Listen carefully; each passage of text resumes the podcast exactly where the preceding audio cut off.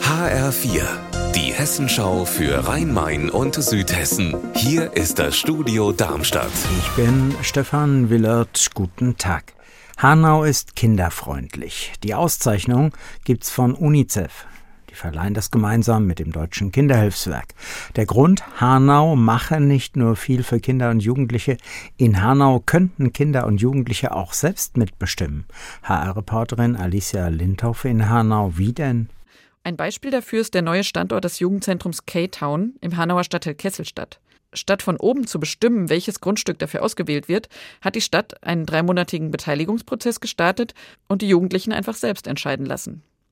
Außerdem gibt es in Hanau inzwischen Kinderstadtpläne für alle Stadtteile und mit dem Kinder- und Jugendbüro auch eine eigene Anlaufstelle für Kinder im Rathaus.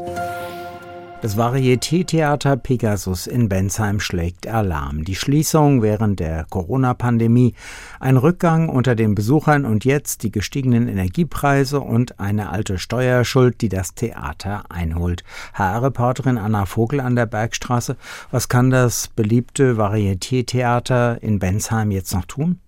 Eine kleine Chance gibt es für das Pegasus, das gerade in einem vorläufigen Insolvenzverfahren steckt, wohl noch, sagt die Geschäftsführerin Heike Grambitter. Damit meint sie ein zukunftsfähiges Konzept, bei dem geht es darum, kostspielige Varieté-Shows quer zu finanzieren, mit zum Beispiel Firmenveranstaltungen in der alten Gerberei. Nur damit es überhaupt weitergehen kann, braucht es jetzt dringend Geld bis Ende April, sonst kann auch das Rettungskonzept wohl nicht mehr ausprobiert werden.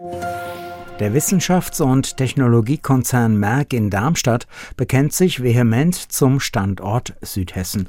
Trotzdem sollen hier jetzt zunächst Arbeitsplätze abgebaut werden, offenbar nur vorübergehend. HR-Reporterin Petra Demand in Darmstadt, wie passt das zusammen?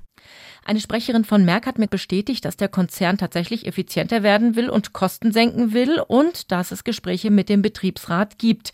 Konkret geht es wohl um zentrale Bereiche wie zum Beispiel Controlling, die Personalabteilung oder auch den Einkauf, aber auch um den Bereich Pharma und Forschung.